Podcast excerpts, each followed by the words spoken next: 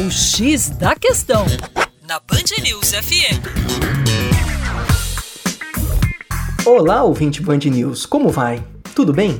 Com você, Juninho Lopes, professor de Geografia da equipe Terra Negra. Na nossa coluna, nós já batemos um papo sobre Estado laico. Agora, vamos falar então do Estado teocrático. O Estado teocrático ocorre quando há uma mistura de direito com religião. E nesse caso, o líder do Estado é ao mesmo tempo o líder religioso e pode então criar leis a partir de uma visão espiritual. O Estado adota uma religião oficial e todos são orientados a seguir essa crença. Exemplos atuais de regimes desse tipo são o Irã e o Vaticano. O Irã é um país controlado pelos ayatolás, que são os líderes religiosos islâmicos.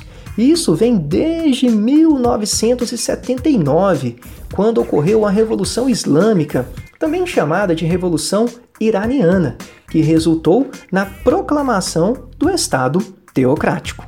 Já o Vaticano segue esse modelo político desde 1929, portanto é mais antigo, e é regido pela Igreja Católica, tendo como autoridade máxima o Papa. É isso aí. Para mais, acesse educaçãoforadacaixa.com e continue nos acompanhando na coluna X da Questão.